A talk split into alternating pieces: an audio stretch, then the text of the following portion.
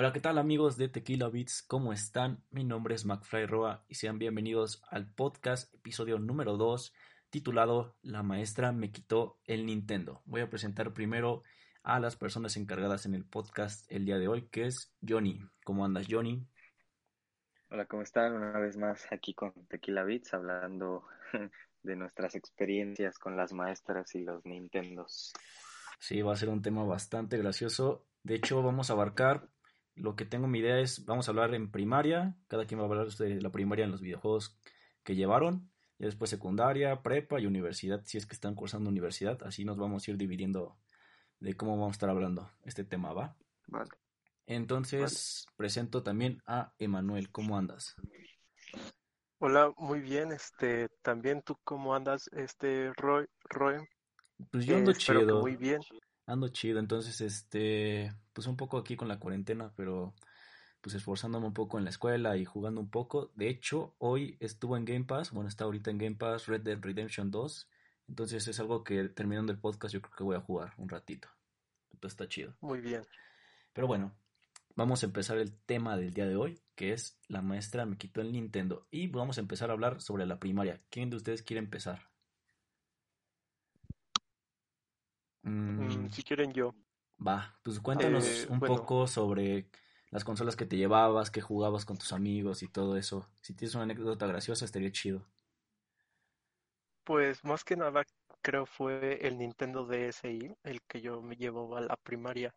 Y yo por suerte corrí con la suerte de que nunca me lo quitaron los profesores. Sí creo me lo llegaron a ver, pero como yo era buen alumno, creo no lo tomaron mucho en cuenta. Entonces, eso, en eso me salvé. Eh, yo lo llevaba, lo jugábamos en el receso porque obviamente teníamos clase.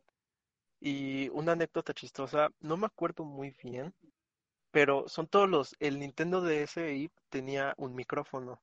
Entonces son todos los diálogos que puedes tener en ese micrófono. O sea, y pues eras un niño y pues eran cosas muy infantiles, ridículas. Y pues en, en cierta parte también podía haber un poco de lenguaje fuera de tono, pero creo eso fue lo que pasó. Sí, era algo gracioso. Recuerdo que el Nintendo DS sí estaba muy, muy común llevarlo a la escuela, la neta. Eh, y algo parecido me pasó contigo. Eh, bueno, yo desde niño me llevaba los juegos a la escuela, desde primaria creo, porque en kinder como que no era tanto de que me los llevara. El problema fue que lo que pasaba es que para convencerme de ir a la escuela a veces era de, ¿sabes qué? Pues en lo que vamos a la escuela, pues te puedes llevar el Game Boy en, en el camino, en el carro, ¿no? Pues ya iba jugando 10 Ujú. minutos ahí, jugando juegos de- del Game Boy Advance, en lo que llegaba a la escuela. Pero a veces me daba cuenta que no se daban cuenta que yo dejaba el- la consola en el carro, porque la condición era, pero cuando lleguemos a la escuela lo dejas en el carro, ¿no?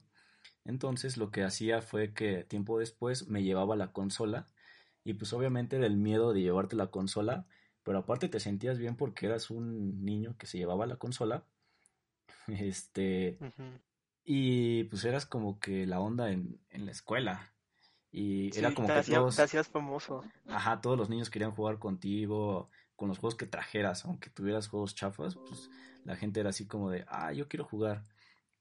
Eh, pues, tiempo después, bueno, una, como les comentaba, eh, me daba mucho miedo llevarme mis consolas también, porque me acuerdo que revisaba también mucho mi mochila, porque si luego se podían robar los juegos. Y de hecho me pasó una vez que un niño me robó un juego de Game Boy, creo que uno de- era uno de Nick, de esos personajes de Nick que eran combinados y que se echaban a pelear. Un día me lo robaron y yo lo acusé con la maestra del niño. Pero pues la maestra obviamente me dijo, oye, pues ¿cómo traes estas cosas aquí? Y pues me castigó a mí y no al que me lo había robado. Ya otra vez pasando un poco más después a etapas más adultas entre cuarto y quinto, estaba mucho de moda llevarte el Nintendo DS que ya había salido. Y me acuerdo que se llamaban las retas de Mario Kart en mi escuela. Y era algo chido porque con un solo cartucho podías este, jugar con varias personas. Entonces, era algo que me gustaba bastante y algo que me sorprende a día de hoy, el poder jugar con mis amigos este Mario Kart con un solo cartucho porque como de niño eh, tenías esa habilidad de conectar las consolas, o sea, es algo que ahorita me saca mucho de onda de cómo tuve la habilidad de conectar mis consolas, Porque yo creo que un adulto no se da cuenta ni, ni sabe cómo conectarlas o sincronizarlas. Era, era complicado las primeras veces con los amigos ahí de, no, es que creo que hay que darle aquí o, o no sé, pero sí se puede conectar. Y hay uno de niño en la escuela. Oigan, pero ¿a ustedes nunca les quitaron las consolas? Mm, No. no. Es que sí, era mucho de que te las llevabas en el recreo nada más y no era así como que jugabas en el salón, en primaria, obviamente, porque probablemente en secundaria ya te armabas del valor de sacar las consolas, ¿no? Sí, creo Ah, que sí, el teléfono. Sí, ya sí, sí. después tenemos más experiencias. Y pues ya en quinto, sexto me llevaba el PSP, pero pues era como una onda más rara, porque ahí nada más era para compartir música, no era para jugar tanto. Eh, pero pues bueno, esa fue mi historia en, en la primaria. Eh, como ustedes saben, jugar de un solo cartucho en Mario Kart era de que podías utilizar a Shy Guy nada más. Y creo que se me hacía un personaje bastante roto porque iba más rápido, o no sé si era mi imaginación, o según yo, creo que Shy Guy iba más rápido que otros corredores. Mm, No sé, pero creo que a mí lo que más me llamaba la atención era el que era un personaje único. Entonces, este, como que era el fantasmita, así yo le decía. Y más que nada creo uno se le gustaba más por el color que le tocaba, ¿no? O no sé si así te llegó a pasar. No me acuerdo qué color me tocaba, eh, aunque sí creo que era un personaje exclusivo para jugar multiplayer. No podías jugarlo con local, según yo. No, eso no estoy tan seguro. No me, no me acuerdo tanto. Pero Mario Kart DS es uno de los mejores Mario Kart. Estuvo bastante chido. Yo no fui de esa Sí, etapa de que se llevaban el Pokémon y intercambiaban Pokémones. No, yo era de Mario Kart. Creo que a mí no me tocó esa etapa de Pokémon. Pero Es bueno, curioso que mis experiencias con el Mario Kart 10 ya son en la prepa, pero ya, ahorita hablamos de eso. neta. Oye, ¿y Sí, en la primaria cómo te iba, Johnny? la verdad es que soy una persona que tiene muy mala memoria, entonces estaba intentando recordar y no me acuerdo de muchas cosas de mi primaria. Creo que no me llevaba la consola porque mi primaria era muy pequeña, entonces en mi grupo había seis, siete personas y pues no, no había ningún otro que jugara Nintendo más que yo, todos eran más de, tenían su Xbox y jugaban pues en su casa nada más. Y ya, Sí, ¿qué onda? Cuando Nintendo dejó de ser como que tan popular cuando llegaron las otras consolas, ¿no? sí. Eh, Creo yo, en mi primaria yo era el único que llevaba de hecho Nintendo, porque mis compañeros eran más de PS, de, digo, de PSP y ya más, mucho más adelante de PSP Vita. Entonces eso era el, como el mayor hype en mi tiempo. No, aquí en mi pueblo sí era Mario, este, digo Nintendo DS. Oigan, algo curioso de lo que me acuerdo es que cuando iba en primero de primaria, no sé si a ustedes también les pasaba, pero cuando llevaban las cajas de los juegos, como que también se sentía chido llevarlas y como que tus amigos decían, ay, a ver la caja y a ver el instructivo, no sé si les pasaba. sí, era algo padre que ya, ya se perdió esa cultura de el cartuchito, la caja y el instructivo y ahí ojearlo y nada, está bien buena la imagen y aquí dice cómo hacer esto y era de, ah, es que mi amigo se rifó en la partida y tú buscabas en el instructivo a ver si no estaba la, la estrategia.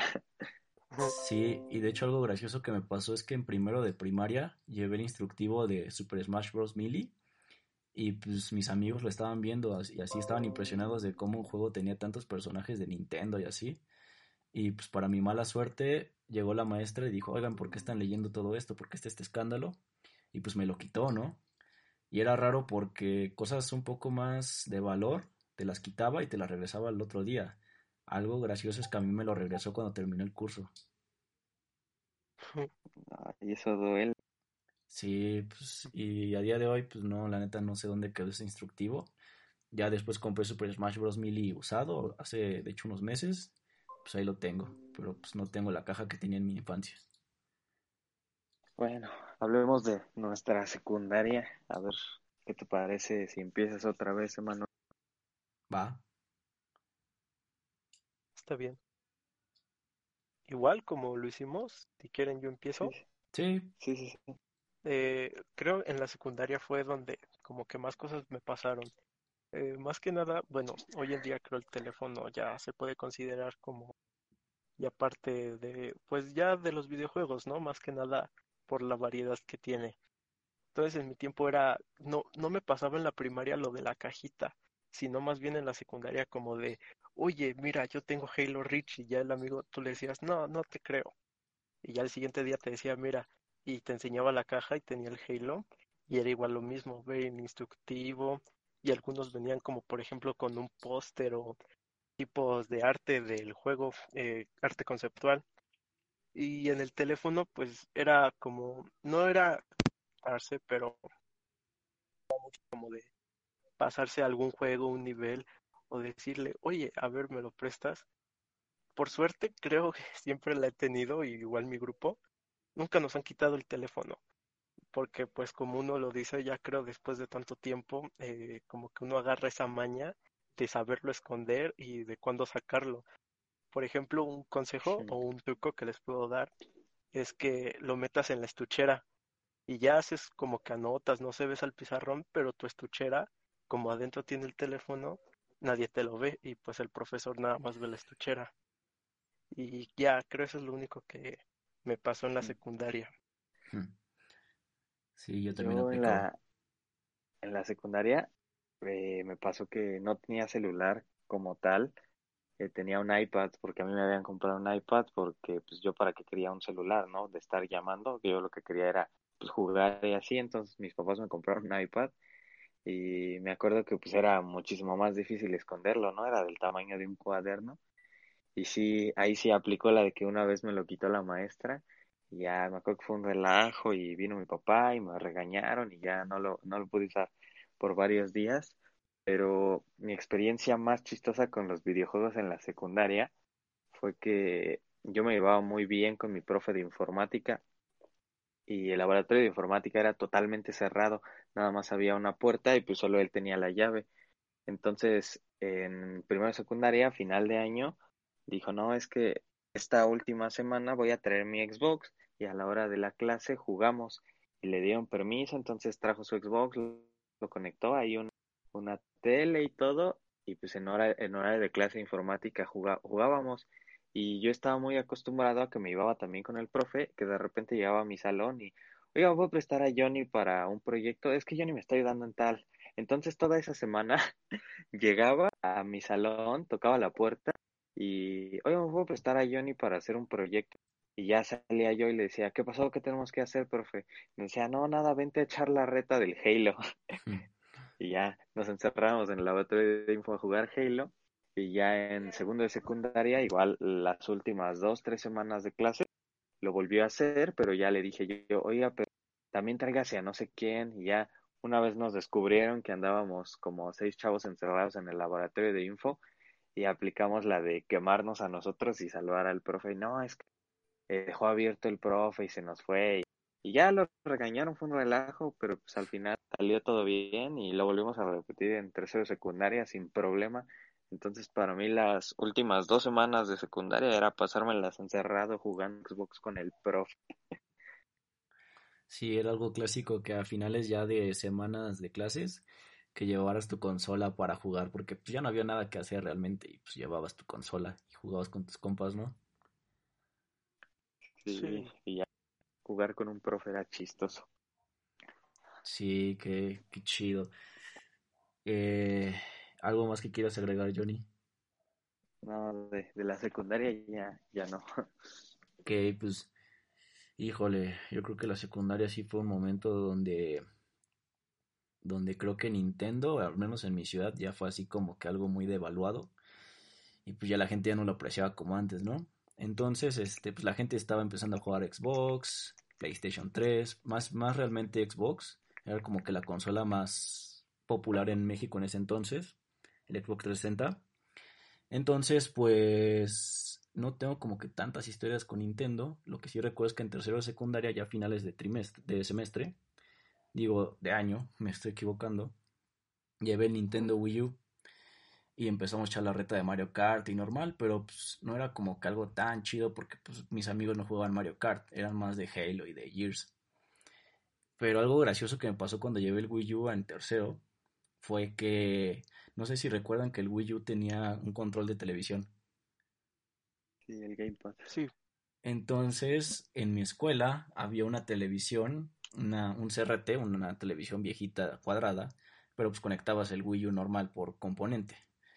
Pero algo gracioso que pasó es que cuando estábamos en clase de español, me acuerdo, configuré el Wii U Gamepad con la tele de la, de la escuela y le empecé a, aprender a la tele de la escuela, le empecé a subir el volumen, a cambiar el canal y pues la maestra así espantada de cómo se está moviendo la, la, la tele y cómo se está cambiando de canal si yo no estoy haciendo nada. Entonces sí fue algo gracioso llevarme el gamepad esa vez y pues es algo destacable de cuando me llevé el Wii U. Eh, juegos de celulares realmente nunca hubo tanto que jugar en secundaria. El juego multiplayer que llegué a jugar una vez era un juego de Sonic de carreras en celular que llegamos a jugar una vez y ya.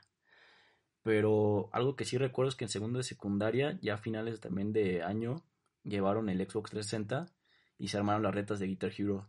Y estuvo bastante chido eso. Pero pues eran otras ondas, entonces pues les digo que Nintendo pasó a otro lado. Y era más de Xbox, la neta. Pues eso es algo que recuerdo ahorita. También me pasó que cuando salió GTA V y iba en tercera secundaria, pues lo mismo, llevé la caja del GTA V y el mapa y pues le enseñaré el juego. Cosa que ahorita pues les vuelvo a decir que ya se que ya se devaluó ese momento en nuestras vidas. Eso de ver el mapa en el salón con tus amigos era, era un clásico muy padre. Sí, es el mapa de GTA V que de hecho parece Tortuga Ninja, no sé si lo ven. Sí, sí, sí, sí había escuchado esto. Pero bueno, continuamos ahora con la prepa. Igual otra vez, Emanuel. Va, Sema. Va. En la prepa creo es donde más he tenido como experiencias. De hecho, pues porque más que nada acabo de entrar. Pero algo que puedo ver en la UNAM, a diferencia como de algunas otras escuelas o simplemente de la secundaria, es que si tienes, ah, tienes muchas horas libres dependiendo el horario que quiera el profe o tu horario. Entonces, eh, algo que ves mucho es gente en el pasillo. Entonces eso hace que muchas personas ahorita, por ejemplo, se lleven su Nintendo Switch, que es lo más portátil. Entonces sí, o sea, eh, antes de cada clase, en cambio de hora, he jugado mucho Smash Bros. con mis amigos, saliendo a los videojuegos de la prepa, que de hecho están a la esquina de esa misma cuadra. Este, ya es muy variado. Y bueno, por desgracia no te dejan usar como el mobiliario, como en su caso de la secundaria, para conectar alguna consola, pero sí te la puedes llevar. De hecho, nunca me enteraron, enterado, perdón, de que se hayan robado alguna consola.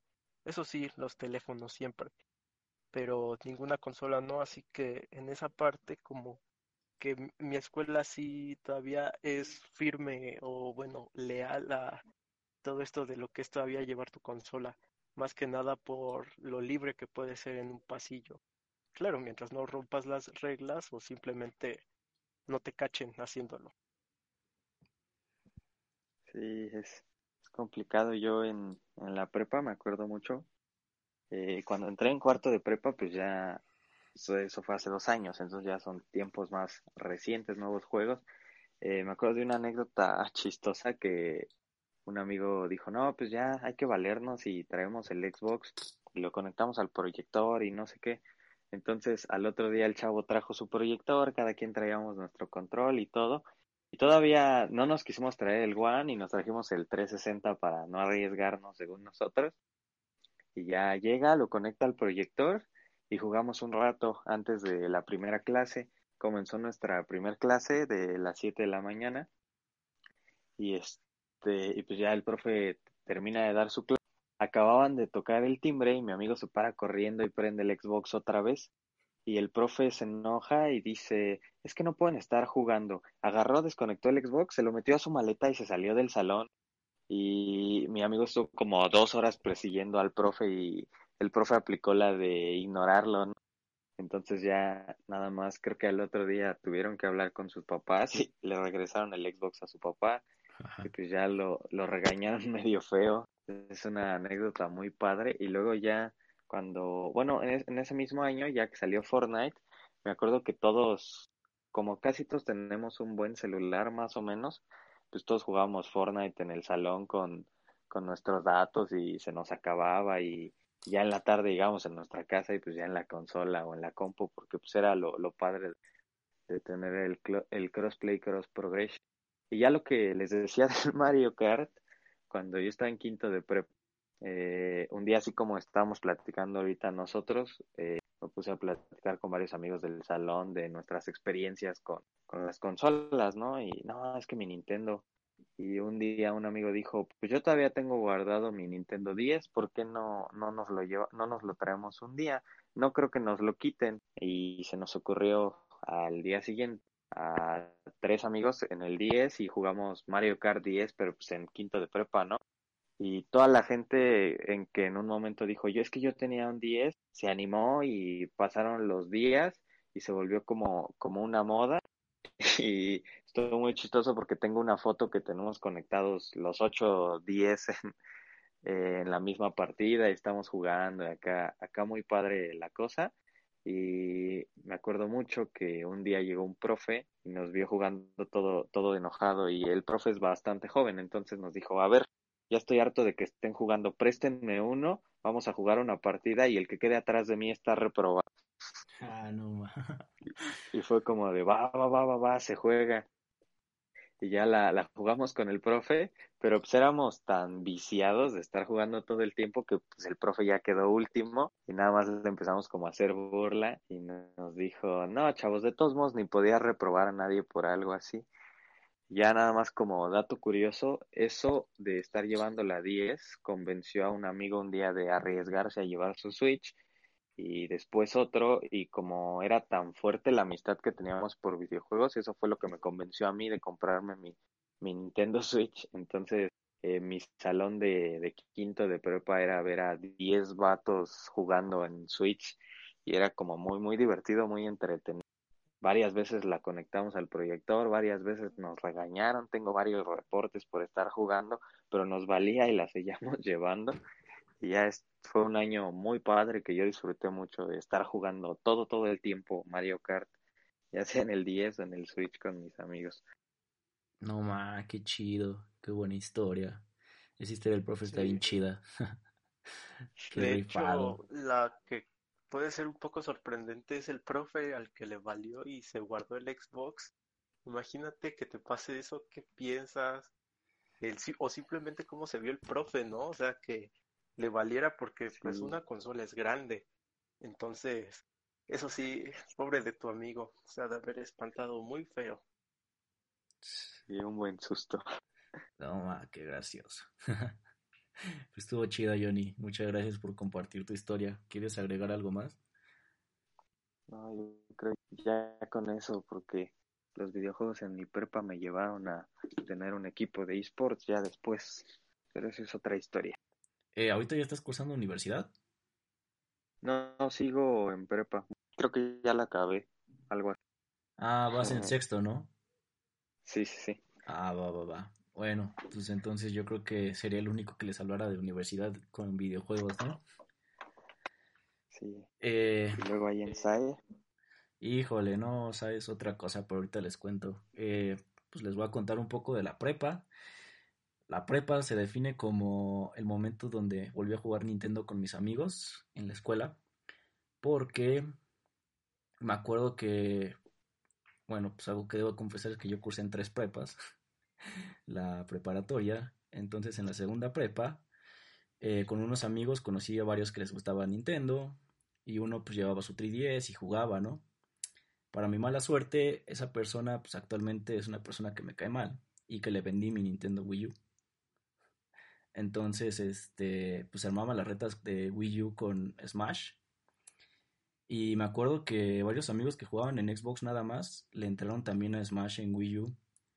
Pero pues obviamente traer la consola era un, era un desgorre, ¿no? Porque pues, era la consola, el gamepad, los controles. Y pues a veces tampoco no había tantos controles.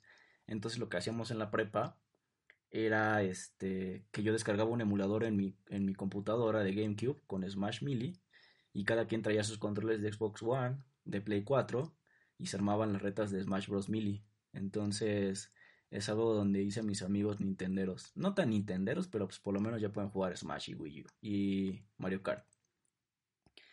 Eh, pues lastimosamente entré otra tercera prepa.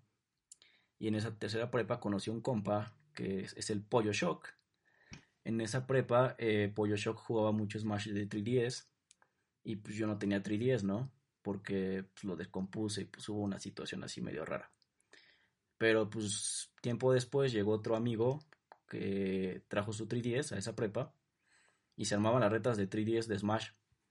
Y justo como que les decía la, el programa pasado es que yo en ese tiempo pues, le entré al competitivo de Smash por el Pollo Shock, porque Pollo Shock jugaba bastante bien. Y pues no era que me enojara que me ganara, pero simplemente si era como que aburrido que te estuviera ganando cada rato. Y pues le entré al competitivo, me empezó a enseñar a jugar Smash, eh, aprendí a hacer este más movimientos, a jugar un poco mejor. Y pues en la prepa, pues, les vuelvo a repetir, ahí fue donde entré al competitivo de Smash. Y fue de las etapas donde realmente jugaba Smash con varias personas, porque antes lo era con mis primos y ya no. Pero pues ya en la prepa jugaba Smash con mis amigos.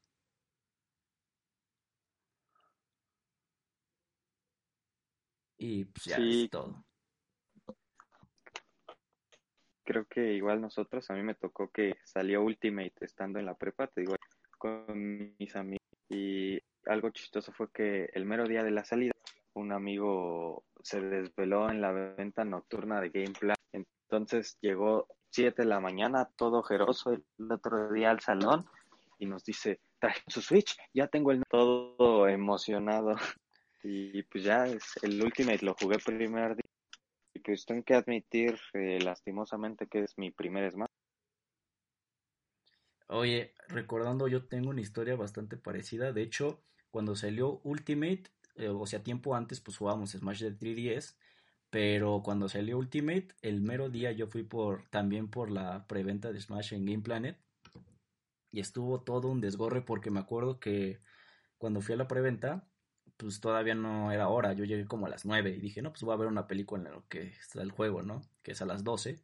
Y yo dije, no, pues como vivo en Pachuca, un lugar como que no tan friki, por así decirlo, eh, dije, no, pues le voy a entrar a, a una película en lo que está, sean las 12.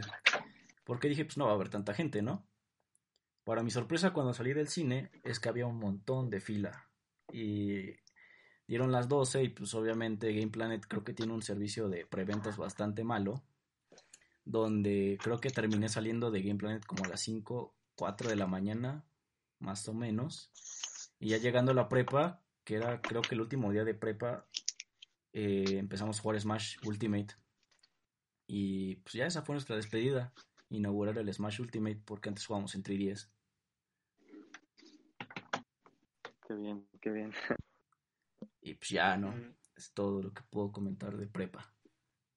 Ya que me acuerdo, tal vez, bueno, creo es más de parte de mi amigo, pero que, eh, le gustó una chava mientras jugábamos en, en los videojuegos que están afuera de la prepa.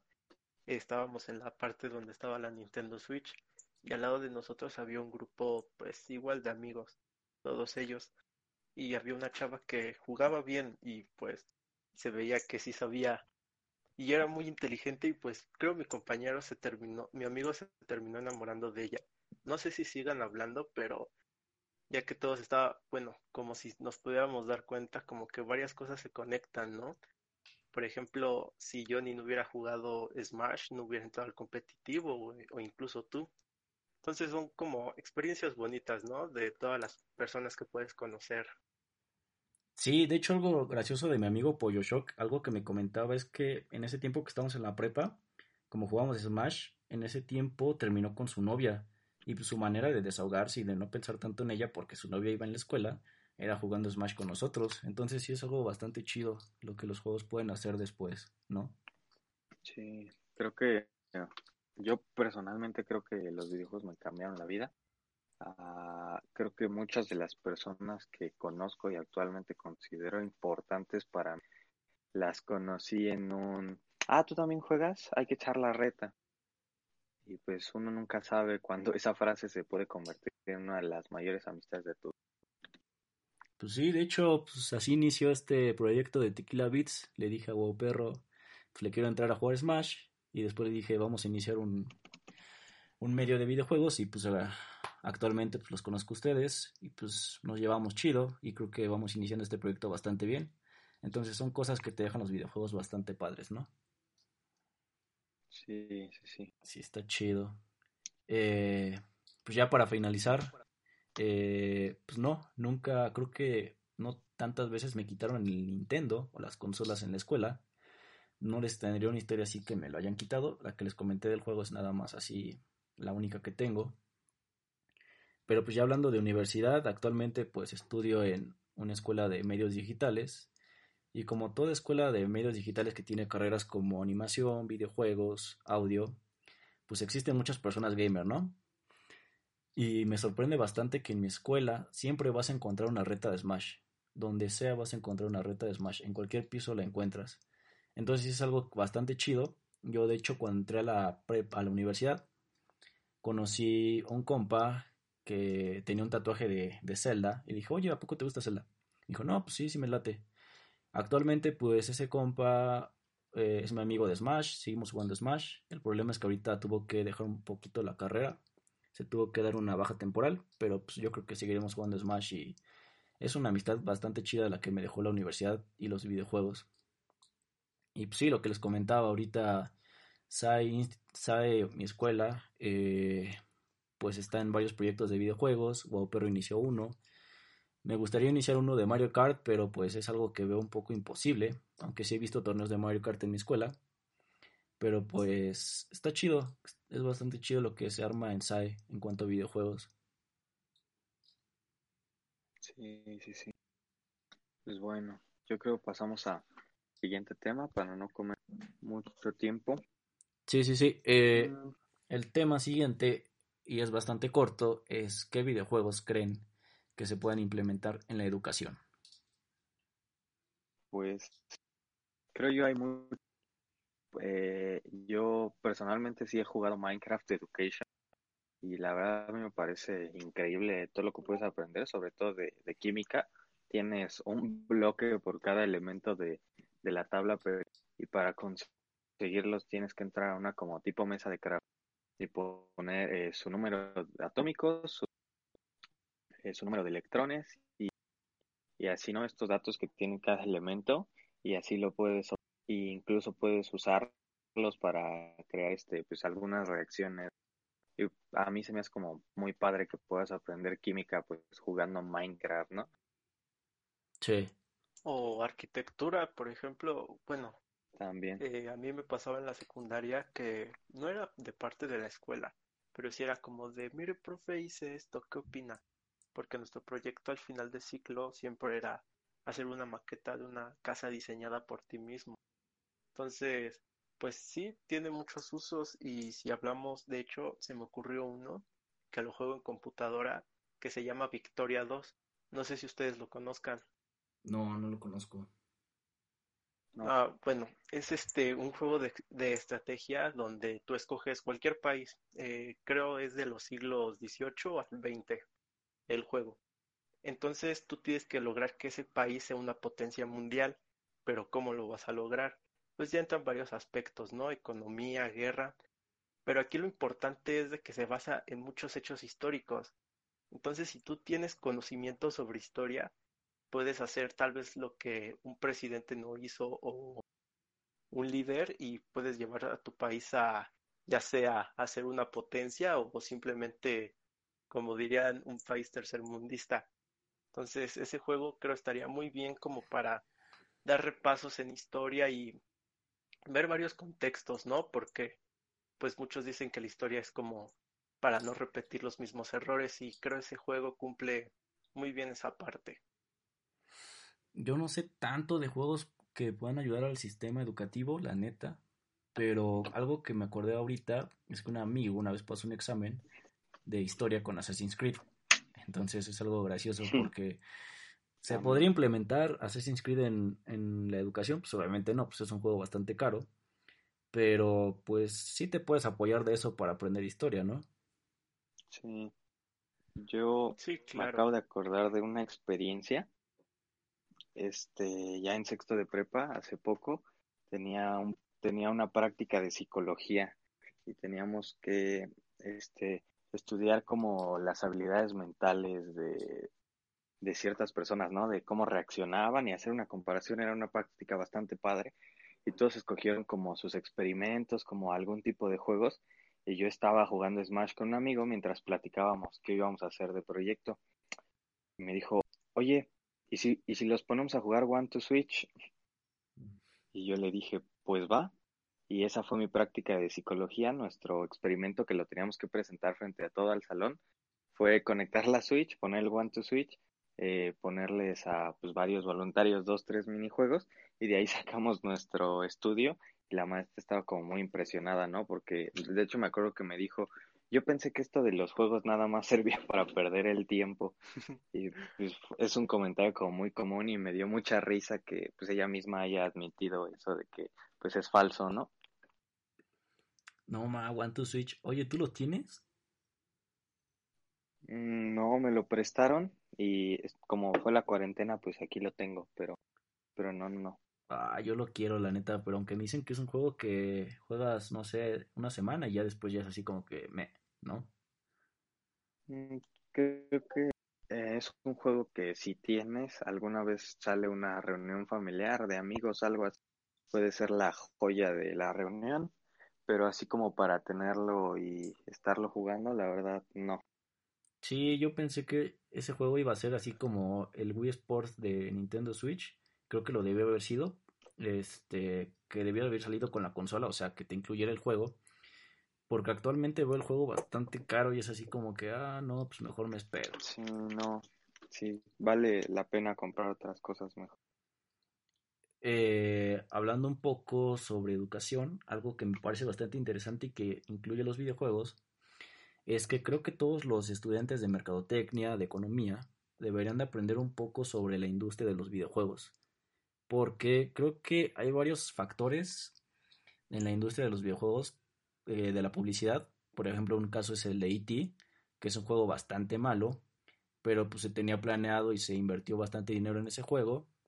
Y pues creo que es algo que los estudiantes de economía o de publicidad, de mercadotecnia, de mercadotecnia deberían de, de, checar todos esos temas. También el tema de que pues, Nintendo antes era una consola que vendía mucho, le ganó a Sega, después llega a PlayStation y le gana también a Nintendo, pero pues después Nintendo dice, no, pues ya no me quiero enfocar en gráficos como, como lo fue el GameCube, que GameCube es una consola más potente que Play 2, y dijo, pues voy a hacer algo más novedoso. Y pues llegó Wii y fue una consola bastante vendida entonces creo que sí son temas que se deberían de hablar en escuelas de economía y de mercadotecnia. Ojalá se hablen. Creo que es algo que sí deberían de tocar. Sí, de pues, hecho, eh, bueno, perdón. No, no, adelante. Eh, ah, eh, sobre algunos juegos, los de estrategia, bueno, estos a mí me gustan, pero ya que mencionas como la parte de algunos estudiantes, por ejemplo, de economía, eh, algunos juegos de ellos son muy buenos porque tiene, tiene ciertos presupuestos o tiene ciertos ingresos, entonces cómo vas a distribuir todo eso para cierto fin, o sea, creo puedes hacerlo un poco más práctico, ¿no? Llevar a prueba todo lo que has aprendido. Más que nada para reforzarlo, ¿no? Porque pues al final de cuentas es un juego, entonces no hay que tomarlo muy en serio. Pero yo siento que con esa clase de apoyo eh, con esa práctica, pues podemos aprender un poco más y pues ver qué tal nos va. Sí, bastante cierto. Me estoy acordando ya para finalizar, cuando yo presenté la propuesta del equipo de esports a mi universidad, pues supone que el trabajo de una universidad es como preparar a, al estudiante para el mundo laboral, ¿no? Y uno de los apartados de nuestra propuesta decía que, o sea, literal hicimos como una comprobación de cómo a través de los videos eh, una persona puede desarrollar este habilidades eh, pues estratégicas de liderazgo, eh, tolerancia a la frustración y este tipo de cosas que pueden servirle mucho a uno en el día a día, en la vida laboral y pues qué mejor aprenderlo que pues con un videojuego, ¿no?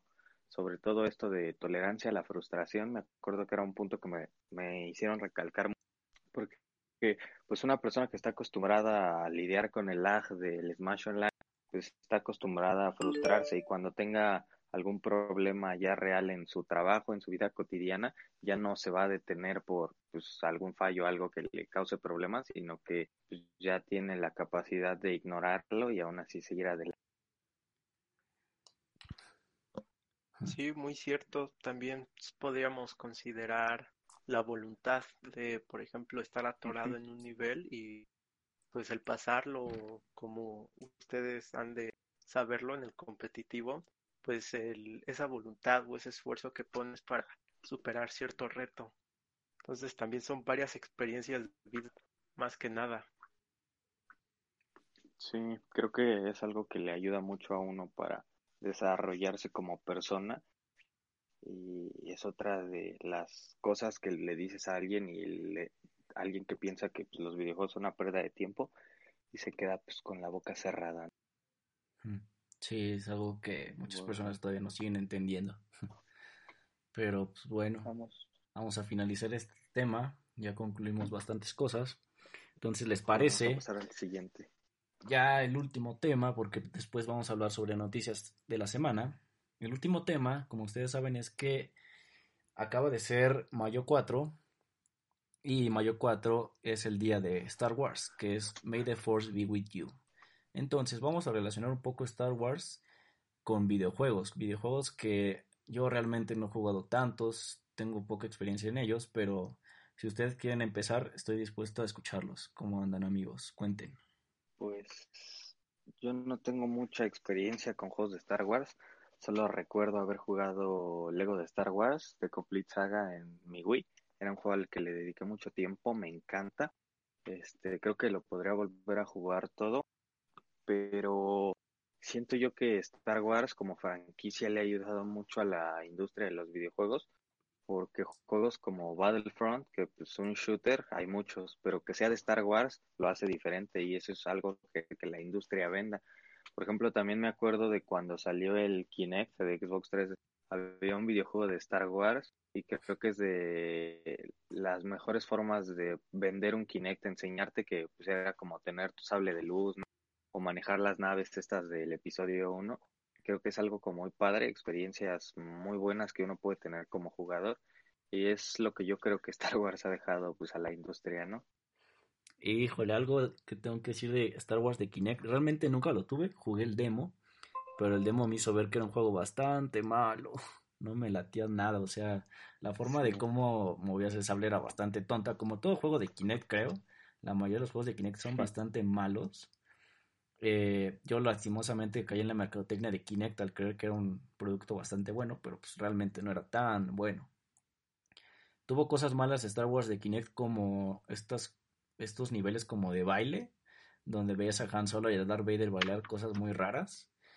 Pero tuvo ah, cosas bastante buenas, como es el Xbox edición especial de Artudito y Citripio en el control, que está bastante chido. Y pues, bueno, sueño frustrado nunca lo tuve ni modo, pero es una consola bastante chida. Eh, Emma, ¿quieres agregar algo? bueno, yo sí me podría considerar fan de la saga y juego con que literalmente he crecido toda mi vida y pues lo jugaba en PlayStation 2, es el Star Wars Battlefront 2 del año 2005. La verdad, yo no estoy muy al tanto de juegos anteriores como por ejemplo, yo que sé, PlayStation 1. Pero ese para mí, si a mí me lo preguntan hoy en día, tal vez no sorprenda en gráficos, pero su jugabilidad o simplemente el cómo implementan el ser Jedi, porque obviamente era roto en el juego, ¿no? Pero creo las formas de los combates que podías lograr, o sea, el que sí te puedes cubrir bien y en cierta parte hacer un combate más rápido, pues me gustaba mucho. Entonces, con ese Star Wars yo crecí y obviamente, pues yo tuve un Lego Star Wars en el en el PlayStation. Y pues son juegos muy infantiles, pero al final de cuentas, este, puedes, si nunca viste las películas, pues las puedes ver así, como con un poco de humor, o simplemente, pues ver ciertos momentos. De hecho, como noticia, y bueno, ya es más adelante, pero tiene que ver con el tema, es que según esto, bueno, eh, la página de Star Wars, eh, su canal de YouTube, eh, sacó algunos adelantos de lo que sería el Lego Star Wars Skywalker Saga. Y todo esto más o menos nos da a entender que sería el 20 de octubre. Si sea esa fecha, no se sabe, pero por lo mismo sacaron pues esa información. Y creo algo ya en lo personal, en lo que Star Wars ha estado fallando en sus juegos, es más que nada en la jugabilidad, ¿saben? Por ejemplo, yo jugué ahorita en PlayStation 4 el Battlefront 2 a comparación del Battlefront 1 y te puedo decir que algunos modos de juego no son tan convincentes. Por ejemplo, este de de Jedis, bueno, donde puedes escoger ser un Jedi o un Sith, este, y puedes usar los sables de luz, pues no sé, como que no llega a ser lo mismo como el que te digo de PlayStation 2, tal vez sea la nostalgia, pero como que han invertido, no sé, como tú lo dices, tanto en publicidad o simplemente ya puede ser el nombre de la franquicia, pero ya no hacen juegos tan buenos.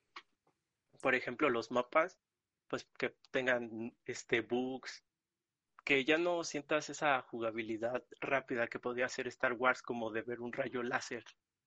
Ya como que ya no está y pues no sé, como que eso que ha llevado como evolución el juego, como que ahorita EA, esa compañía que creo es la que los desarrolla ahora, como que lo ha perdido. Eh, creo un juego que fue algo renovador, pero ya el estilo de juego ya existía. Es el nuevo este de Fall Order, creo, eh, Orden. Eh, que es tu persona. Ajá, perdón. Este, ese es, bueno, la historia es muy original, este, y la jugabilidad, pues creo la podríamos comparar con el de antes, donde eras Star Killer. Eh, ese personaje no canon, por ejemplo, eh, es de un videojuego, ni siquiera de las películas, pero por su historia y ser algo renovador en ese entonces, eh, llegó a ser este un personaje que muchos que ven la franquicia o han jugado los juegos, creo es de los favoritos. O sea, si hiciéramos, creo, una encuesta, y creo hay unas, es Star Killer es de, de los primeros. Entonces yo digo que Star Wars es una muy buena franquicia, pero el problema es que ya le están explotando demasiado y no quieren implementar cosas nuevas. Sí, creo que es algo difícil. Yo creo es una saga que eh, debió haber, pues no muerto, sino como concluido su ciclo, porque creo que hay mucha gente que se disgusta de las nuevas películas y de los nuevos videojuegos, entonces creo que por más buena saga que sea, el sobreexplotar algo, pues es muy difícil, ¿no? Y mucho de algo es malo. Sí, tienes razón. Híjole, yo creo que aquí sí vamos a entrar en debate. Eh, uh. ¿Se escucha un poco de eco, Ah, perdón. Bueno, eh, aquí sí voy a entrar en un debate. Yo personalmente, yo no jugaba juegos de Star Wars era fan, eh, pero no era así tan fan cuando era niño. O sea, tenía mi casco de Darth Vader, me gustaba episodio 3. rara vez veía las películas viejitas.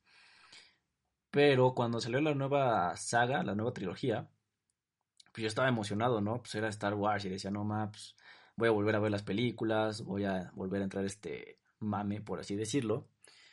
Y fue cuando desempolvé mi casco de Darth Vader, lo expuse en mi cuarto, pues normal, ¿no? Y me acuerdo que con, el, con la película de Star Wars salió el juego de Star Wars Battlefront 1, que pues, es un reboot, para, por así decirlo, y salió con la consola de, de Darth Vader de Play 4, y yo me emocioné bastante porque es una consola bastante bonita, que tiene un diseño bastante chido, que tiene la cara de Darth Vader, los controles están eh, de los colores de Darth Vader, y yo me emocioné. De hecho, la pantalla táctil tiene el relieve de Star Wars. Sí, está bastante bonito ese control. Lástima que actualmente el control está un poco mordido por mi perro en los joysticks. Eh, también, como ustedes saben, los controles de Play 4 pues, son desechables, o sea, se rompen bastante fáciles. Tiene como que una... No está roto, está como que salido de una parte, por así decirlo. Pero bueno, el primer juego que jugué de Star Wars bien fue Battlefront 1. Me parece una, un juego bastante padre, bastante infravalorado, pero que tiene muchas fallas, lo tengo que admitir. Tiene muchas fallas, como por ejemplo Star Wars Battlefront 1. Eh, tiene pocos modos de juego, no tiene modo historia. Tiene. Pero aparte de eso, creo que tiene unos mapas bastante chidos. Bugs no me llegué a encontrar realmente. O sea, nunca me llegó a pasar un bug pero las batallas eh, de Star Wars Battlefront están bastante chidas, o sea, el hecho de poder ser Luke Skywalker, de poder ser Darth Vader, de poder ser Leia, está bastante chido. Y las batallas con Blaster está, está muy chida, creo que hasta se puede de muchos jugadores, creo que hasta de 40, en escenarios bastante padres porque, por ejemplo, en la luna de Endor están los Ewoks ahí caminando, también aparecen los Yaguas en otros planetas, no me acuerdo cómo se llama el planeta donde están los Yaguas, perdón si me pueden recordar. Ah, Tatooine. Tatooine. En, Tatooine aparecen los yaguas ahí y, hacen su clásica frase de, no la quiero decir ahorita, pero pues me da pena. Pero los ves ahí caminando y entonces tiene unos diseños bastante padres los mapas, bastante bien hechos. Tiene de hecho mucho fanservice. Por ejemplo, en el planeta de donde está Java de Hot, está su Sarlacc. Y de hecho, si te metes en el Sarlacc, pues te mueres. Entonces creo que son juegos con bastante fanservice, pero bastante limitados, ¿sí? No tiene tantos modos de juego. Probablemente te aburras en un rato, pero creo que es un juego bastante chido. Actualmente pues, lo consigues en 200 pesos. Entonces, pues sí. Eh, del Battlefront 2 de tu época, bueno, de Xbox normal, lo, lo tengo, pero en la versión de Xbox One una versión que te daban ahorita con Xbox One, con Xbox Gold, que te lo daban de regalo. No lo he jugado tanto, o sea, no te puedo debatir si el juego era bueno, si era mediocre, si era malo, pero por lo que me han dicho era un juego bastante chido, donde había bastantes personajes principales para escoger, ¿no? Sí, de hecho, bueno, eh, yo te, lo que tú me estabas diciendo, por ejemplo, del fanservice, eh, ese juego tiene mucho, por ejemplo, en este, el Palacio de Java, eh, en ese juego sí estaba la bestia, incluso te podía comer en la que te tiraban en la película, que las rejas se abrían, ahí estaba.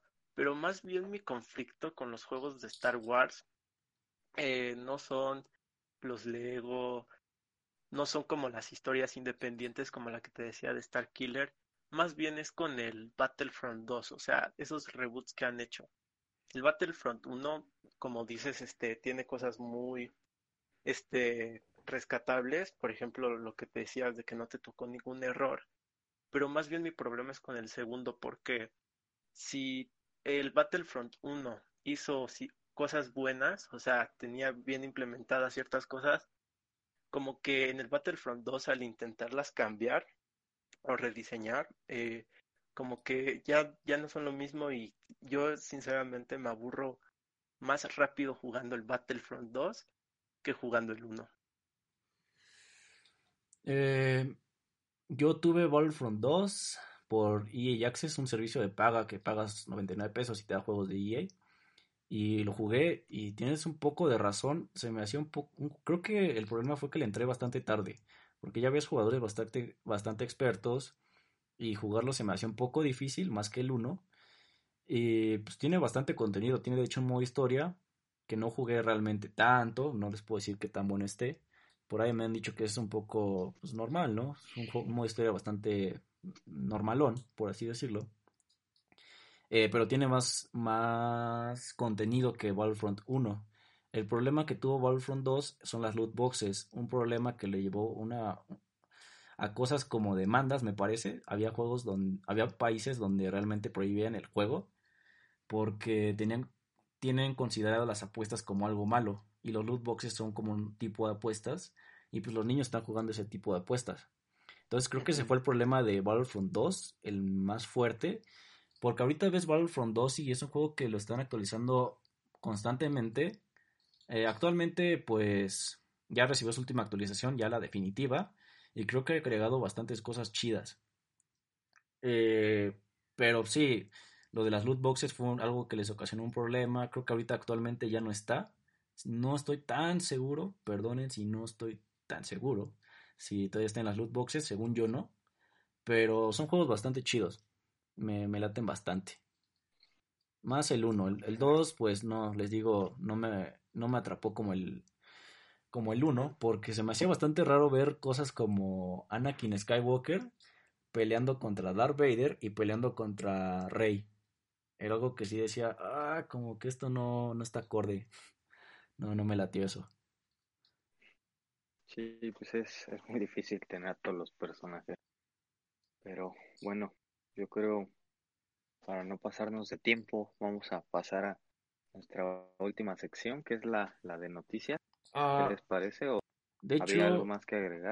Creo que vale la pena hablar sobre Jedi Fallen Order, porque creo que es el juego que está reinventando otra vez el juego, los juegos de Star Wars. No sé si les parezca si hablemos un Así poquito de eso. es. Sí, sí, sí, pues, sí, no me acordaba de ese juego. Sí, eh, bueno, pues Jedi Fallen Order, un juego muy padre, neta, me sorprendió bastante. Yo cuando lo anunciaron dije, no, pues va a ser algo bastante malo. Yo me lo imaginaba pésimo, o sea, decía, va a tener bugs, y los tiene, tiene bastantes bugs, es algo que estoy bastante inconforme con el juego, porque tiene muchos bugs, eso sí lo admito, pero la historia está bastante padre, la jugabilidad me gusta mucho. La dificultad, pues, es algo como un Dark Souls, porque ya lo han dicho que es un Dark Souls de Star Wars, así lo han nombrado. Eh, es un juego que sí me sorprendió bastante. Está desarrollado por. Bueno, está publicado por EA, pero la de desarrollado no me- el desarrollo no me acuerdo quién lo hizo. Creo que es Respawn, si no me, si no me equivoco. Busco en lo que platico. Ok, eh, pero es un juego bastante chido.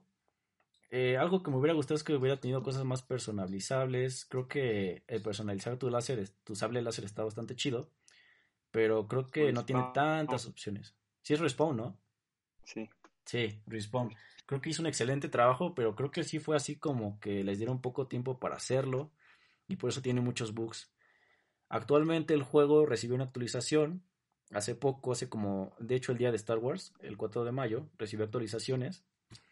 Y tiene creo que personalizaciones, me- persona- personalizaciones mejoradas, perdón. y tiene creo que un, un modo de juego nuevo.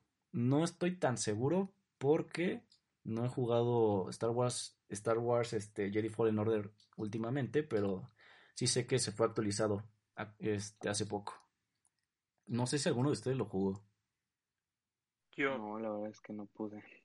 pues, bueno, que- lo que tú mencionas sobre lo de personalizar el sable láser, de hecho te podría decir que es algo que me gustó que todavía implementaran porque, pues, te lo voy a comparar un poco con el que es de mis juegos favoritos, que es este, de hecho la desarrolladora fue LucasArts, también en el juego de Battlefront 2, el que te decía el viejito, y el juego pues es Star Wars, el poder de la fuerza. Y este, bueno, nuestro protagonista es Starkiller, igual podías, por, por ejemplo, eh, editar tu sable, y los dos de hecho se caracterizan pues mucho por tener una buena historia y original, ¿no? Algo fuera de lo que estamos acostumbrados a ver en las películas. Eh, si a mí me lo preguntas, es de hecho muy entretenido el juego, o sea, para lo que es, este, sus puzzles, depende en cuál estés, puedes decir está muy fácil o muy difícil, pero la verdad son entretenidos.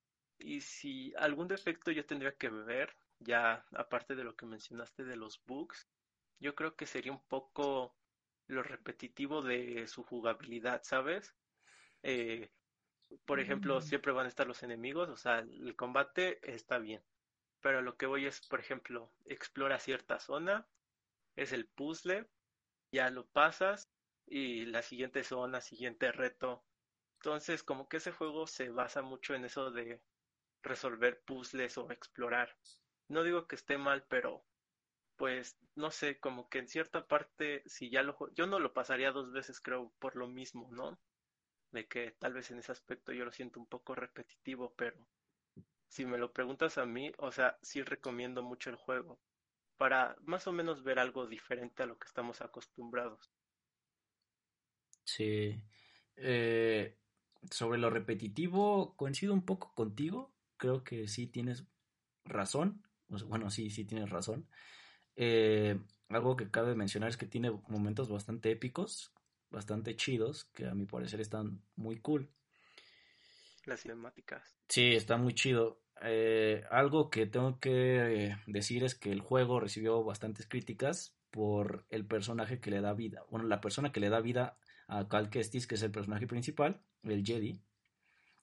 Este personaje o esta persona ya ha hecho papeles como el Joker en la serie de Gotham. La gente lo criticaba porque no pensaban que una que un Jedi podía ser pelirrojo. Entonces es así como de ah, ahí es donde creo que ajá, no, no que no quede, o sea, está bien, para mí está bien, ¿no? Pues porque no, porque un Jedi no Ajá, porque un Jedi no sería pelirrojo. Es que de hecho a lo que voy es de que no tiene sentido criticarlo por eso, porque si estamos hablando de la galaxia, creo que hemos visto Jedis muy diferentes, hasta con tentáculos en vez de cabello. Entonces, pues el que haya esa variedad no está nada mal.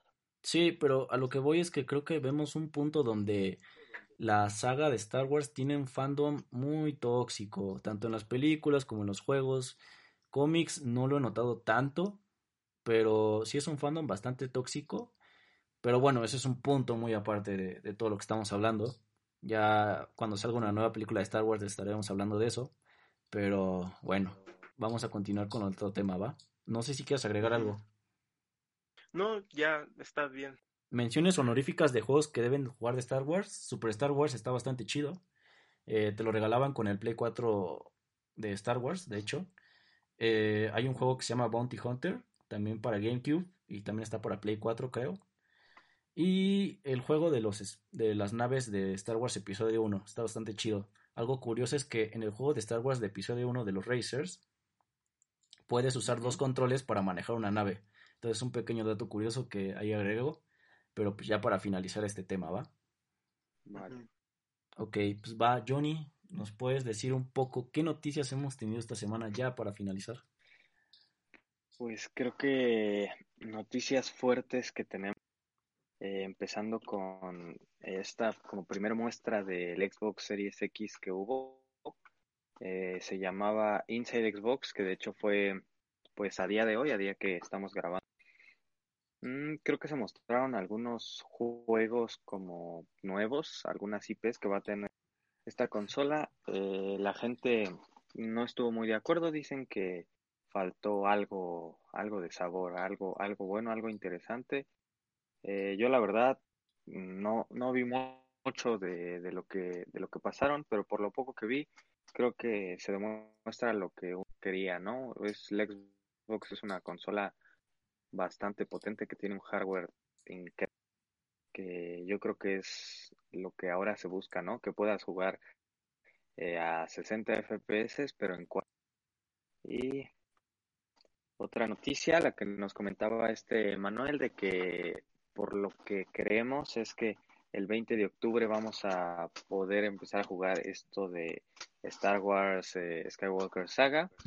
Y otra noticia medio extraña, medio curiosa, que PlayStation va a meter eh, aumento de precios porque dice que hay impuesto de productos digitales en Latinoamérica. Un tema que sí me preocupó bastante. Ah, Emma, tienes un poco de eco. Pero bueno, creo que ya se quitó. Eh, un tema que sí me preocupa bastante porque no solo PlayStation, también Netflix subió un poco sus precios por esto de los impuestos que mencionas. Ah, sí, es una situación que, que digo, ay, sí, no es buen momento para que le estén subiendo el precio a las cosas estando en cuarentena, pero bueno. Eh, retomando Xbox, Xbox Series X con su Inside Xbox. Algo que he notado es que las quejas están mucho en que los juegos no parecen tanto de Next Gen. Eh, que no parezcan de tanto de Next Gen creo que me parece algo comprensible todavía, porque recordemos que Xbox 360 en sus inicios pues tenía juegos que se veían bastante feos, también como Play 3, ¿no? Play 4 y Xbox One, al inicio veías los juegos de, que, de salida y no se veían de Next Gen, la neta. Es algo que pues, es obvio que no van a meter tanto el poder en esta temporada inicial, que según salen en este año. No sé si salen en este año. Esperemos que sí. Eh, creo que Xbox iba a salir este año, ya lo han confirmado bastante. Play 4 como que todavía está ahí como que muy escondido, no quería decir tanto. Tuvo una presentación de cosas de su PlayStation 5, bastante aburrida, no sé si la recordarán. Y nada más nos han enseñado el control, pero Xbox sí nos han enseñado la consola, el control, juegos. Eh, está confirmado para Navidades. Algo que debo comentar es que la consola va a salir bastante cara en México. Vayan preparando sus carteras. Precio inicial yo creo que va a salir en 15 mil pesos aquí en México. No sé cómo vean ustedes. Xbox. No lo dudo. Sí, por ahí se tenía un rumor de que iba a haber un Xbox Series X Pro y uno más Slim con menos potencia. Por ahí se hablaba un poco de eso. Que a considerar algo, creo que Xbox One X es el, el Xbox Series X Slim. O sea, es como que si tienes un Xbox, un Xbox X, creo que ya estás en la Next Gen, para mí porque es una consola bastante potente y ya la consideraría como el Xbox One Series X Slim. Pero pues son temas que todavía no sabemos de la potencia tanto de Xbox. Quién sabe, porque a pesar de que es una eh, consola muy potente, creo que cuando ves las especificaciones de la nueva, del Series X, eh, sí, te, sí te sorprenden. Este, eh, yo, yo, me acuerdo que en el momento que, leí que su procesador iba a tener no sé cuántos núcleos y iba a tener tantos gigas, yo dije, pues, pues, es demasiado, Porque de hecho es una consola que está no solo para el 4K, sino para también correr este videos en no, que eso ya es, es increíble, ¿no? Creo que no estoy seguro si el ojo humano alcance a notar una diferencia entre el 4K y el 8K, pero pues quién sabe. Yo creo si es demasiado poderoso, pues siempre los primeros juegos no explotan su potencial al máximo, pero pues es dejar que pasen los años de, lanzamiento y que eh, pues las desarrolladores exploten esta potencia que tienen. Sí, sí, sí, pero bueno, ya para complementar un poco la noticia de Xbox Series X y su Xbox Inside, tenemos juegos como Bright Memory Infinite, que es como un shooter, Dirty Five, que es un juego de carreras, por lo que puedo ver. Y ya para, tenemos juegos un poco más medianones que no tenemos tanto nada, como The Medium, The Ascent, eh, Scarlet Nexus. Hay por ahí una sorpresa de que va a salir Yakuza Like a Dragon. Y el el juego como que más principal diría que es Assassin's Creed Valhalla, un juego que está confirmado tanto para Play 4 y para Xbox One X, pero por ahí me enteré, por ahí me enteré que este si tienes la versión de Xbox One X puedes tener derecho a la versión de Xbox One Series X. Entonces, sí es algo a considerar. Pero bueno, ¿Tienes más noticias, Johnny? ¿O quieres comentar algo más? Eh, teníamos una última, varias noticias, ya las verán en nuestra sección de noticias, pero pues por lo menos aquí en el podcast, eh, comentar también que pues Nintendo Switch rebasó en ventas a Xbox One X. Eh, no sé si tenías los números por... Ah, no, de hecho de de, de, de, las ventas de Nintendo Switch no las tengo, me parece que son 55 millones, si no estoy mal, mal ahí en ese número, pero sí estoy 90% seguro que es 55 millones. Y Xbox One creo que se quedó en 50, 45 me parece. Eh, pues todavía falta que Xbox One siga vendiendo un poco más, todavía tiene tiempo para no para alcanzar a Switch ni a PlayStation 4 obviamente, pero sí para por lo menos llegar a las 60 millones posiblemente, ya cuando bajen los juegos, las consolas de vieja generación. Eh, bastante terrible lo que le... Aquí, ¿Mande? 52 millones de unidades vendidas de Nintendo Switch. El Xbox One tiene 41 millones de unidades. Entonces, podríamos decir que pues, la Nintendo Switch ya es la consola de la actual generación más vendida, supongo. Eh, Nintendo Switch todavía está dentro de la generación de Wii U y Xbox One X y Play 4. Entonces no es como que de nueva generación, pero sí es de esta generación. No, no, de, la actual. Ajá, claro. Eh, Nintendo obviamente lo hizo bastante bien después del trágico Wii U que me parece que vendió 8 millones. Creo que algo que destaca de esto es que pues, Nintendo Switch es una consola híbrida. De hecho, algo a considerar es que yo cuando llevé mi Nintendo Switch a la prepa, mis amigos lo vieron y dijeron, ah, no, ma, yo quiero una. Y en esa prepa me acuerdo que ya después veías como cuatro Switch nuevas porque la gente se animaba a comprarlas. Y pues obviamente compraban juegos como Smash y Mario Kart, ¿no? Pero pues es ese efecto Nintendo de que lo ves, lo pruebas y te late y lo vas a comprar, aunque no sepas ni qué onda que es, pero pues ahí vas a comprarlo. Es el efecto Nintendo. Creo que algo bueno de, de Smash es que el año pasado se confirmó que era el videojuego de peleas más vendido de la historia, un poco arriba de Street Fighter, y creo que ya con estos números ya lo ha de haber superado por mucho. No, no recuerdo bien cuántos millones de, de unidades había vendido Street Fighter 2, y pues es como algo impactante de Nintendo que a pesar de que no es la consola más popular ni la más eh, sus ventas siguen siendo un buen número sus juegos también tienen un buen número y pues es algo de, valorar no de apreciar que a pesar de que es diferente a lo que hacen las demás compañías pues se sigue vendiendo no sí es algo bastante impresionante. De hecho voy a dar los números de las ventas ya para terminar un poco Mario Kart 8 es el juego más vendido de Nintendo Switch con 24.77 millones de unidades vendidas. Después en segundo lugar tenemos Super Smash Bros. Ultimate con 18.84 millones, un número bastante alto que me sorprende. Wow. Eh, obviamente es el Smash más vendido de, de, la saga. Creo que el anterior era, era Smash Brawl, si no me equivoco. Pero bueno. Sí, yo creo que sí, por las ventas del Wii. sí. Eh, en tercer lugar tenemos Zelda Breath of the Wild, algo que me sorprende bastante que Zelda Breath of the Wild esté antes que esté eh, un número más alto que Mario Odyssey. Sí me sorprendió bastante, pero están un poco parejos.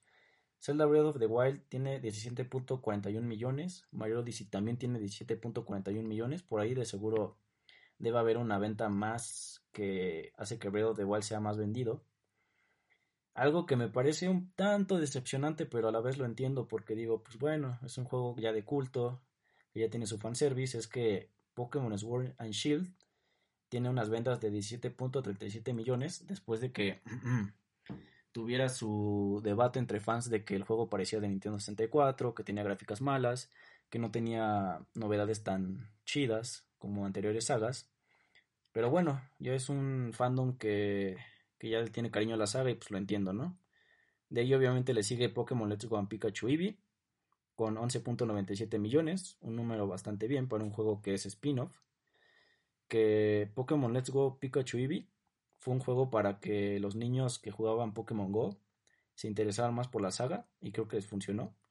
Después tenemos un juego que a mi parecer me sorprende bastante que ya que no tenga ni dos meses y esté aquí en el top 10, que es Animal Crossing New Horizons que tenga ventas de 11 millones eh, de unidades vendidas. Me sorprende bastante esa cifra, como ven. Sí, creo que pues puede ser, bueno, ese como uno lo diría, es entendible, más que nada por la popularidad tan rápida que obtuvo, ¿sabes? Creo que quedó, como diría nuestro presidente, ahora sí, como anillo al dedo. Sí, era algo que este hablamos la semana pasada que quedó perfecto para la cuarentena. Exacto. Y pues se hizo popular también, sea por memes o cosas random que llegan a pasar ahí, ¿no? Dependiendo la persona. De hecho, no me sorprendería que Animal Crossing después supera Smash. Porque ya van, no van ni dos meses y ya va casi, le faltan menos de 7 millones de unidades para alcanzar Smash. Entonces, no me sorprendería que después sí sea el segundo juego más vendido, porque obviamente Mario Kart siempre va a ser el juego más vendido de Nintendo. Pero bueno, ya para finalizar tenemos Splatoon con 10.13 millones, Super Mario Party con 10.10 millones de unidades vendidas, Y por último, un juego que me parece bastante extraño que esté, a mi parecer debería de estar Luigi's Mansion, pero bueno, que es New Super Mario Bros. U Deluxe, un, un port de Nintendo Wii U que está en 6.60 millones. Me hubiera gustado que esté Luigi's Mansion, creo que es un buen juego que debe estar en el top 10. Mario Maker no está en el top 10. No, tampoco, tampoco está bastante A mí se sorpresivo me hace muy extraño porque, o, por ejemplo, yo preferiría comprarme el Mario Maker que el New Super Mario Bros. U Deluxe porque eh, al final del día para mí en jugabilidad son muy parecidos y el Mario Maker pues tiene una duración literalmente infinita, ¿no? Sí, claro, aparte lo de que tienes niveles creados por el fandom. Ah, no sé, tampoco no sé si estaría tan de acuerdo. New Super Mario Bros. U Deluxe me parece un gran juego, aparte como tiene el DLC de Luigi U. Pero pues sí, Sí, es bastante sorpresivo, sorpresivo que no esté Mario Maker. Mario Maker 2. Y bueno, pues yo creo hasta aquí es todo por esta ocasión, ¿no? Mm, estoy tratando de recordar más noticias. ¿No tienes algo más, Johnny? No, yo aquí no, no tengo nada como relevante. Ya, como comentaba antes, ya tendremos nuestra sección de noticias aquí en el canal donde tocaremos más a fondo estas, estas cosas, pero al menos algo que yo crea que sea importante comentar de momento, no. Mm, menciones honoríficas, por ahí Facebook ya está tirando grupos de Animal Crossing porque se cree que están vendiendo marihuana en esos grupos, cosa que veo bastante rara.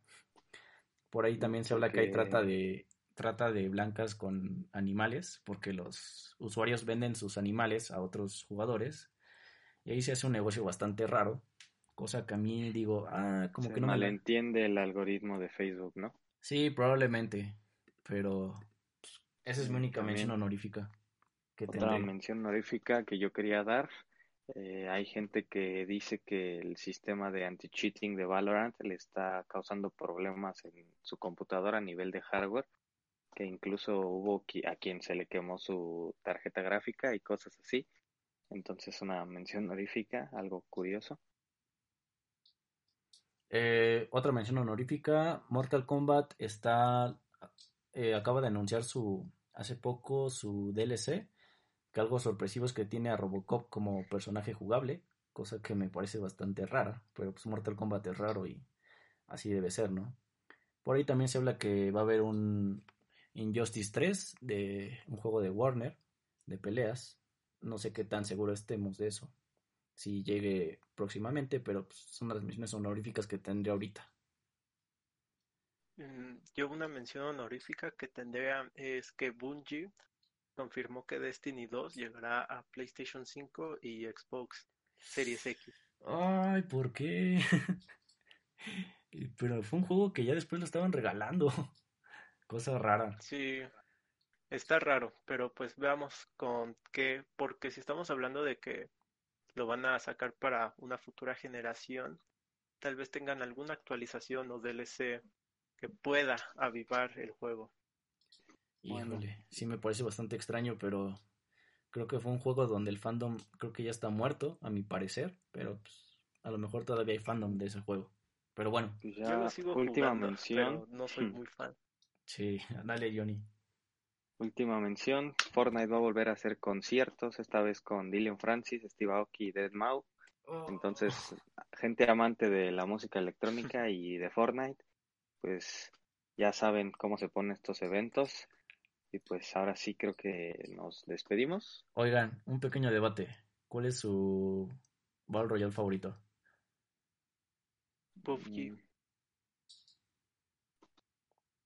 Yo debo decir que Mm. Warzone de Call of Duty me tiene bastante sorprendido. Creo que no tiene las cosas que tiene Fortnite como este tipo de mames, por así decirlo también, que tiene conciertos, personajes, pero Warzone me parece un juego bastante destacable. Creo que está siendo mi favorito actualmente. Sí, yo creo por las dinámicas eh, Warzone de los que he probado, porque Fortnite me terminó disgustando de- en algún punto. Creo que eh, es, es un juego que más de jugabilidad y de divertirse, que a un inicio lo fue, ya es de mercadotecnia. y Sí. pues de venderte este tipo de cosas, ¿no? De conciertos y pues ganan dinero a través de skins. Entonces yo veo Fortnite ya más como un, un método de, de negocio, de mercadotecnia, que como un juego. Entonces lo descarto y por dinámicas me gusta mucho cómo funciona Warzone. Y incluso en gráficos y en este tipo de cosas creo que es bastante sorprendente. Sí, me parece que el próximo tema del próximo podcast sería juegos populares. Pero pues ya estaremos viendo la próxima semana, ¿va? Sí, bueno. Pues va, muchas gracias Johnny por acompañarnos en esta noche. Eh, recuerden suscribirse, tenemos nuestro podcast también en Spotify y en YouTube. Eh, en otras YouTube plataformas lo veo bastante dudoso, pero por lo menos por ahorita nos quedamos en el YouTube y Spotify. Y también dejamos nuestras redes sociales en Facebook. Y nada más, es lo que tengo que decir. Muchas gracias Johnny por acompañarnos esta noche. Sí, no olviden pasarse a nuestras demás redes sociales. Vamos a empezar a subir eh, otro tipo de contenidos, no solo los podcasts. Y pues esto ha sido todo por esta noche. Me despido y pues nos vemos la próxima semana. Emma, muchas gracias por acompañarnos esta noche. Neta, una plática bastante chida, bastante graciosa en parte también. Eso de las maestras que nos quitaban los juegos, o maestros. Estuvo bastante chido. Emma, muchas gracias. No, a ti por invitarme y pues aquí nos estaremos viendo la próxima semana. Va, pues por ahora no tenemos un lema para despedirnos, pero cuídense mucho y nos vemos la próxima semana. Chao.